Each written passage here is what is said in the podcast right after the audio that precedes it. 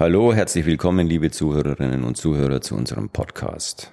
Wir unterhalten uns heute über den LTIF und stellen uns die Frage, wann kommt er denn nun der erste LTIF? Denn seit einigen Tagen, nämlich genau seit 10. Januar, ist die LTIF-Verordnung in Kraft und eigentlich könnte es langsam losgehen. Ich habe heute zwei unserer Experten bei mir, zum einen Peggy Steffen, unsere Leiterin Risikomanagement und auf der anderen Seite Tim Kreuzmann, der bei uns nicht nur für Krypto, sondern auch für den LTIF zuständig ist. Hallo, ihr beiden. Hallo, Hallo. zusammen. Ja, wann geht's denn jetzt langsam los mit dem, mit dem LTIFs? Eigentlich könnte ja jetzt schon der erste auf den Markt kommen. Richtig, seit 10. Januar ist der Briefkasten der BaFin eröffnet für Anträge auf den LTIF. Entscheidend ist aber die Erstellung von RTS durch den Gesetzgeber beziehungsweise als Vorbereitung durch die ESMA. Diese RTS die Regulierungsstandards sind aber derzeit noch nicht final, sondern liegen erst seit Ende letzten Jahres im finalen Entwurf vor. Was soll denn in dem RTS stehen? Unter anderem, und das ist hier ein entscheidender Punkt gerade, ist die Frage, unter welchen Bedingungen kann ich offene LTIFs mit Rückgabemechanismen verstehen und hier ist insbesondere die Frage der Liquidität entscheidend. Ja, das ist ja das große Thema beim LTIF, da sind Sachwerte drin, damit haben wir natürlich die Frage, kann der täglich fungibel sein? Kann man den täglich zurückgeben oder muss es da Fristen geben, ähnlich wie bei den offenen Immobilienfonds? Wie geht man mit dem Thema um und äh, was ist denn der Vorschlag der ESMA in dem RTS? Wie würden die das Thema denn regeln? Die ESMA ist hier äh, mit einem eher generischen Ansatz äh, gestartet. Hierzu muss man sich in Erinnerung rufen, dass der LTIF ein sehr breites Potpourri an Möglichkeiten an Gegenständen aufweist, die von sehr liquide bis ziemlich wenig liquide reichen, also von Wertpapieren bis zu Flugzeugen letztlich alles möglich wäre. Und das ist so die nicht dankbare Aufgabe für die ESMA gewesen, hier einen generellen Standard versuchen zu setzen, was letztlich darauf hinausläuft, dass man viele Optionen den äh, Marktteilnehmern an die Hand gibt oder auch an, einfordert und man muss das sauber kalibrieren, Liquidität zu den Möglichkeiten, die man den Anlegern guten Gewissens einräumen kann für die Rückgabe. Das gleiche Thema stellt sich ja auch beim Review der AIFM-Richtlinie. Da ist ja auch die große Frage, welche Liquiditätsmanagement-Instrumente zulässig sein sollen und welche vorgeschrieben sein sollen. Wie passt denn das Ganze zusammen? Auf der einen Seite haben wir diesen noch offenen Punkt beim LTIF, auf der anderen Seite setzen wir jetzt aber langsam der AIFMD um. Genau, die AIFM-Richtlinie, die ist ja jetzt gerade erst überarbeitet worden und die hat wesentliche Neuerungen jetzt mit dabei, nämlich es gibt erstmals eine abschließende Liste, welche Liquiditätsmanagementinstrumente eingesetzt werden dürfen. Das fängt an von der Rücknahmeaussetzung, die weiterhin im Ermessen der Fondsgesellschaft steht. Das ist natürlich das schärfste Schwert, was man einsetzen kann, weil das letztendlich äh, ja dazu führt, dass in den meisten Fällen der Fonds abgewickelt werden Was muss. ja auch jeder vermeiden möchte. Genau. Deswegen muss es ja mildere Mittel geben. Genau, und diese milderen Mittel, das sind jetzt sogenannte Rücknahmebeschränkungen, das sogenannte Gating, was wir ja auch schon vor vier Jahren in Deutschland eingeführt haben, die Kündigungsfristen, Rücknahmegebühren, Swing-Pricing, dann gibt es so bestimmte Abwandlungen auch von diesem Swing-Pricing, dass man äh, doppelte Preisfestsetzung macht oder dem Anleger, der rausgehen möchte, nur ihn dann sozusagen mit zusätzlichen Gebühren bestraft in dem Sinne,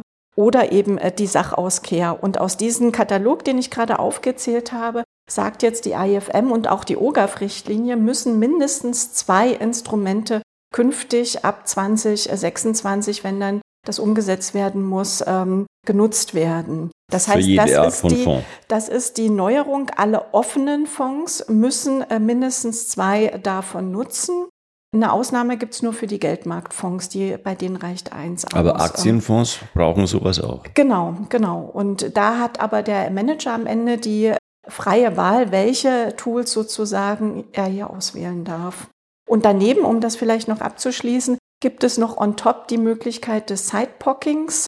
Das ist sozusagen, man spaltet dann illiquide Assets aus dem Fonds ab, macht dann einen neuen Fonds draus und vereinbart mit dem Anleger besondere Rückgabebedingungen und die liquiden Assets verbleiben dann im bestehenden Fonds. Das ist aber außerhalb dieser mindestens zwei, die genutzt werden müssen. Die deutschen Immobilienfonds haben ja schon zwei äh, Mittel, nämlich zum einen die Kündigungsfrist von einem Jahr und zum anderen die Haltefrist von zwei Jahren. Wird sich dadurch etwas ändern durch den AIFMD-Review? Das ist eine ganz spannende Frage, weil diese Haltefristen als solche in diesem Katalog nicht auftauchen. Und da müssen wir sicherlich noch mal sehen, die ESMA ist noch aufgerufen, hier weitere Regulierungsmaßnahmen dazu zu verabschieden. Ob wir da möglicherweise rauskommen und sagen, das sind dann auch zwei, die man hier unter diesem Katalog irgendwie drunter subsumieren kann oder nicht. Aber das ist noch eine offene Frage und da müssen wir uns sicherlich auch nochmal mit dem Finanzministerium verständigen, dass wir zumindest für die Bestandsfonds irgendeine Lösung finden. Das bringt mich auf das Infrastruktursondervermögen. Wir haben ja ein Infrastruktursondervermögen auf dem Markt, nämlich von der DWS. Da gibt's ja auch die Frage und rechtliche Vorgaben zu Liquiditätsmanagementinstrumenten. Wie ist das denn da geregelt? Und ändert sich dadurch was durch den AIFMD-Review? Auch beim Infrastruktursondervermögen sieht das Gesetz ähnlich wie bei den offenen Immobilienfonds Halte- und Kündigungsfristen vor. Und insofern muss man dort sicherlich dann auch nochmal schauen, ist das im Lichte der IFM-Richtlinie dann künftig noch anzupassen. Kommen wir wieder zurück zum LTIF. Der LTIF ist ja auch ein AIF. Sie, Frau Steffen, haben uns gerade erklärt, was sich durch die Umsetzung der AIFM-Richtlinie ändern wird. Und was bedeutet das dann jetzt für den LTIF? Wir warten ja jetzt auf den RTS der ESMA, aber gleichzeitig wird ja auch schon an der AIFMD wieder gearbeitet. Welche dieser Regeln gelten denn dann letztlich für den LTIF? Im Gesamtgefüge muss es so sein, dass die Vorgabe der AFMD auch eins zu eins auf den LTIF passen muss. Die Besonderheit ist ja hier, dass der EU-Gesetzgeber sowohl den Rahmen über die AFMD als auch in Form des LTIF ein konkretes Produkt selbst ausgestaltet hat, während allen anderen AFMD-Fällen ja auf die nationalen Produkte geschielt wird. Wir sind hier in einer Timing-Diskussion letztlich. Der LTIF ist jetzt schon da, die AFMD ist später umzusetzen, also wäre unsere Erwartungshaltung, dass auf europäischer Ebene das Ergebnis äh, der AFMD auch schon antizipiert wird im LTIF. Und hier geht es deswegen darum, dass man natürlich auch kein sogenanntes Goldplating beim LTIF betreibt, also das auch so kalibriert, dass das Produkt LTIF nicht schlechter gestellt ist, als dann final die AFMD für alle nationalen Produkte gilt. Wir haben gleichzeitig über Weihnachten ne, Empfehlungen bekommen von FSB und IOSCO. FSB Financial Stability Board wir haben die LT-Verordnung und das, was wir von der ESMA noch erwarten. Wir haben den AIFMD Review und jetzt kommen auch noch FSB und IOSCO mit ihren eigenen Ideen. Wie passt das alles zusammen? Ja, das ist ein bisschen komplex. Äh, FSB und IOSCO, die haben sich ja im Zuge der Finanzkrise damals schon Gedanken gemacht und Empfehlungen verabschiedet, wie man insbesondere mit Liquiditätsinkonkurrenzen umgeht. Also ich habe mehr Rückgabeverlangen als Liquidität im Fonds überhaupt zur Verfügung, weil sie das eben als Risiko angesehen haben, insbesondere bei offenen Fonds mit täglicher Rückgabe. Und FSB und IOSCO haben diese Empfehlung von 2017 jetzt nochmal angepasst und überarbeitet und jetzt ganz neue Vorschläge unterbreitet, die eigentlich jetzt ab sofort schon gelten und sich an den Gesetzgeber richten. Das wird jetzt spannend, weil Sie schlagen jetzt drei Kategorien vor, in die offene Fonds klassifiziert werden sollen. Die richten sich jetzt nach der Liquidität der Vermögenswerte der Fonds. Das heißt, wenn ich einen liquiden Fonds habe, der mehr als 50 Prozent in liquide Vermögenswerte investiert ist, dann soll ich immer täglich zurückgeben dürfen. Wenn ich einen eher illiquiden Fonds habe, der mehr als 50 Prozent in eher illiquide Vermögenswerte investiert, dann soll ich auch täglich zurückgeben dürfen, muss oder soll grundsätzlich auch noch sogenannte Anti-Dilution-Tools, also Liquiditätsmanagement-Instrumente, die sich auf den Preis auswirken, nutzen. Dazu zählen zum Beispiel Swing-Pricing oder Rücknahmegebühren. Und die dritte Kategorie sind dann die illiquiden Fonds. Das sind dann solche, die mehr als 30 Prozent in illiquide Assets investiert sind die sollen dann nicht mehr täglich zurückgeben dürfen und zusätzlich oder dann längere Kündigungsfristen vorsehen. Das ist die Kategorisierung und in dieser Gemengenlage muss sich jetzt natürlich der deutsche Gesetzgeber auch die Karten legen. Was macht er daraus? Weil diese Vorschläge sich tatsächlich an den nationalen Gesetzgeber richten. Der kann natürlich seine eigenen Befindlichkeiten im Land und im Markt auch mit berücksichtigen so dass das durchaus dann auch unterschiedlich ausgestaltet werden kann in den einzelnen Ländern. Was bedeutet das jetzt für den LTIF? Die IOSCO ist ja die globale Dachorganisation der Wertpapieraufsichtsbehörden. Da ist zum Beispiel die BaFin drin. Die BaFin ist ja auch in der ESMA. Jetzt empfiehlt IOSCO zusammen mit dem Financial Stability Board diese Regeln. Heißt das jetzt, dass die auch in den Regeln sich wiederfinden werden, auf die wir beim LTIF warten? Das ist unsere Erwartungshaltung, dass man dort schon äh, eben das aufnimmt, wenn man sich sozusagen der Mitgliedschaft in der IOSCO auch treu sein möchte. Aktueller Stand ist, der finale Entwurf der RTS ist da. Das heißt, nun ist die Kommission am Zug, diese zu übernehmen oder anzupassen und dann als finales Werk in Kraft zu setzen. Insofern ist es jetzt tatsächlich an der Kommission, auch diesen Input von IOSCO und FSB aufzunehmen und in dem RTS das abzubilden, was man eigentlich denkt, was in Zukunft Maßstab ist. Es wäre ja schön, wenn alles möglichst harmonisch wäre und möglichst aus einem Guss und überall das Gleiche stünde. Aber das wird wahrscheinlich viel Zeit in Anspruch nehmen. Wenn jetzt in dem LTIF RTS noch diese IOSCO FSB Regeln umgesetzt werden sollen, dann können wir wahrscheinlich noch bis zum Jahresende warten, bis wir eine Vorgabe haben. Also wir sehen jetzt aktuell schon in der Positionierung der BaFin, dass man sich auch im Zug des LTIFs Gedanken gemacht hat. Man muss sagen, wir kommen ja aus der deutschen Perspektive, aus dem offenen Immobilienfonds, aus dem Infrastruktur-Sondervermögen. Wir haben eine Erfahrung, wie illiquidere Assets gemanagt werden, auch die besagten zwölf Monate Kündigungsfrist, die sich auch im Vorschlag der ESMA widerspiegeln, gepaart mit Rückgabefrequenzen quartalsweise. Dort gibt es die Aussage, dass es für die BaFin auch ein hinreichendes Zusammenspiel von diesen beiden Mechanismen wäre, dass man gar nicht auf diese dritte Kategorie der zusätzlichen Tools zurückgreifen müsste. Und hier letztlich wird sich dann noch herausprägen müssen, wie die Anwendung letztlich dieser Vorschläge dann aussieht. Also je strikter ich in dem einen Bereich bin, also je weiter ich meine Haltefrist und Kündigungsfriste verlängert, umso, glaube ich, so nachgiebiger kann man bei den anderen Tools zu sein. Das wäre, denke ich, etwas vermessen zu sagen, aus Prinzip brauchen wir vier Tools, auch wenn die letzten zwei überhaupt keine Wirkung entfalten und keinen Mehrwert bringen. Das soll ja nicht prinzipienreitereimäßig das Thema sein, sondern überall da, wo ich knapp an der Grenze bin, das muss sozusagen, muss ich mit den ergänzenden Tools noch das auffüllen.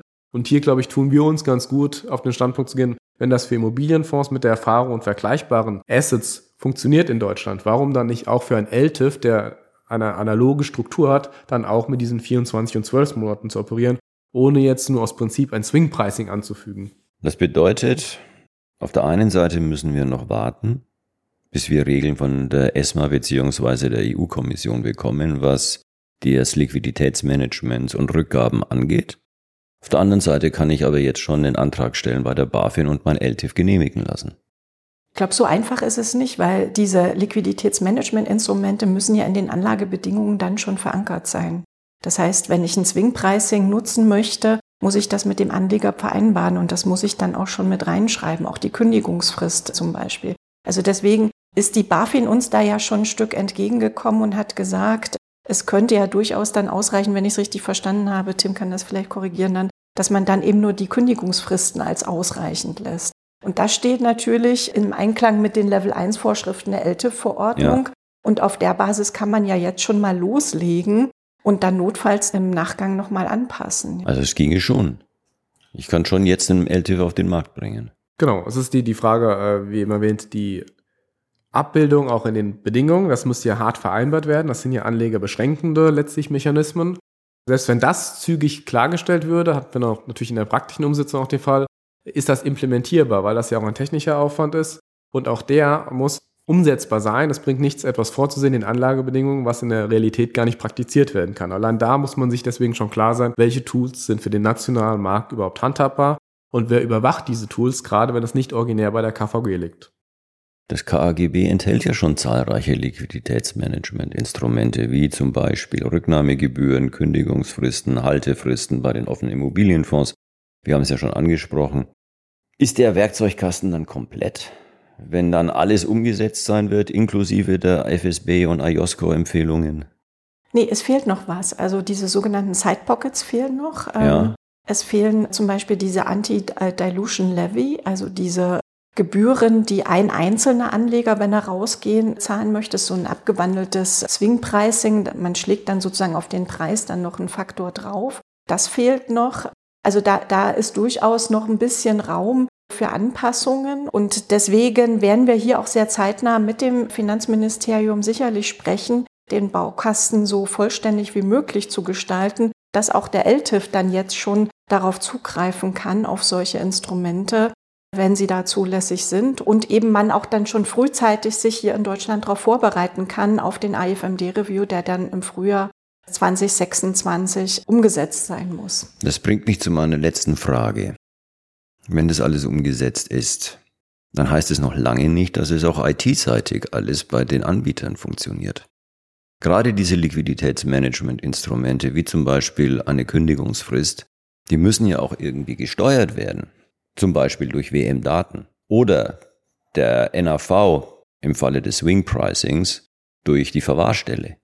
Wie sieht das denn aus? Sind wir denn da schon vorbereitet? Gibt es da, wir haben ja zum Beispiel schon das Infrastruktur-Sondervermögen mit bestimmten Zyklen, was die Rückgaben angeht. Beim LTIF wird es vielleicht noch variabler sein. Wie lässt sich das denn alles technisch umsetzen? Und wie weit sind wir da als Branche? Beim Infrastruktur-Sondervermögen haben wir den Vorteil, es ist relativ nah am Immobilien-Sondervermögen angegliedert. Also wir haben die 24 und 12 mit der Besonderheit einer halbjährlichen Rückgabe, also zwei Rückgabetermine pro Jahr. Das ist jetzt auch noch in der praktischen Umsetzung, weil das genau hier jetzt auch zu monitoren ist. Wann ist dann nicht nur die, das Kündigungsverlangen des Anlegers eingegangen, sondern wann ist der nächste Halbjahrestermin, zu dem das dann frühestmöglich wirksam werden kann. Und genau so, und das macht es beim LTIF kompliziert, müssen auch die Bedingungen jedes LTIFs dann auch in die sozusagen Maschine umgesetzt werden. Da gibt es natürlich auch Überlegungen, wie viele Variationen tun dem Markt eigentlich gut, weil wenn jeder sich was eigenes überlegt, muss das ja einzeln programmiert werden und irgendwann steht Aufwand nicht mehr zum Ertrag. Deswegen ist auch tatsächlich aufsichtsseitig ein Bestreben, dass man sich am Markt zu einem gewissen Comment äh, einlässt und zu sagen, wir haben gewisse Konstellationen, die üblich sind. Und weil sonst ja noch immer noch nicht kompliziert genug ist, wenn wir einen Anbieter eines LTIFs aus dem Ausland haben, der nach Deutschland kommt oder einen deutschen LTIF ins Ausland vertreiben wollen, ist unser Anleger ja gar nicht im Heimatmarkt unterwegs, also ein deutscher LTIF in Frankreich, mit einer Kündigungsfrist setzt voraus, dass dort der Franzose eine Kündigung platziert und die in irgendeiner Weise in Frankreich zur Kenntnis genommen und die sozusagen Ja, und auch monitort. Ich meine, da muss ja die Vertriebsstelle letzten Endes dafür sorgen, dass diese Frist eingehalten wird. Und die Franzosen haben sowas wie WM-Daten ja gar nicht. Also jetzt mal rein für den deutschen Markt gesprochen, haben wir ja den Vorteil, was Tim gerade gesagt hat, dass wir schon bestehende Prozesse haben für solche Kündigungsfristen die lassen sich dann durchaus übertragen auf andere Fondtypen, also wie den LTIF zum Beispiel oder das Infrastruktur. Bloß da sind noch Arbeiten notwendig. Das heißt, das muss dann auch noch an die Vertriebsstellen kommuniziert werden. WM muss dort das auch noch entsprechend implementieren. Das wird sicherlich nochmal eine Herausforderung, weil die mit Eddie Neu jetzt auch noch kämpfen. Und das andere, was ja auch ein LTIF nutzen kann, ist das Gating, also die Rücknahmebeschränkung. Auch da haben wir ja schon sehr viel äh, Vorlauf geleistet. Für andere Wertpapierfonds in Deutschland, da haben wir einen Leitfaden, wie man sowas umsetzen kann und dort auch mit WM schon Prozesse ähm, abgestimmt, auch mit den depotführenden Stellen. Also auch das lässt sich relativ leicht verarbeiten. Und die anderen Tools, die sich auf den Preis auswirken, das ist dann nur eine Frage der Kommunikation mit dem Vertrieb. Der muss das erklären können, was ein Swing Pricing bedeutet. Aber auf die Orderrückgabe macht das keinen Einfluss, weil der Preis steht ja fest, sodass da die depotführende Stelle an der Stelle nichts zu tun hat, sondern da eher die Verwahrstelle im Lied ist, sich in Abstimmung mit der Kapitalverwaltungsgesellschaft über die, die Preisfestsetzung abzustimmen und das zu beobachten, wenn dort Faktoren auf- oder abgeschlagen werden müssen. Ja, also steht noch einiges an Arbeit vor der Tür. Ich bin gespannt, wann dann der erste LTIF tatsächlich auf den Markt kommen wird. Euch beiden, Peggy und Tim, danke ich ganz herzlich und Ihnen, liebe Zuhörer, natürlich auch für Ihre Aufmerksamkeit und bis zum nächsten Mal.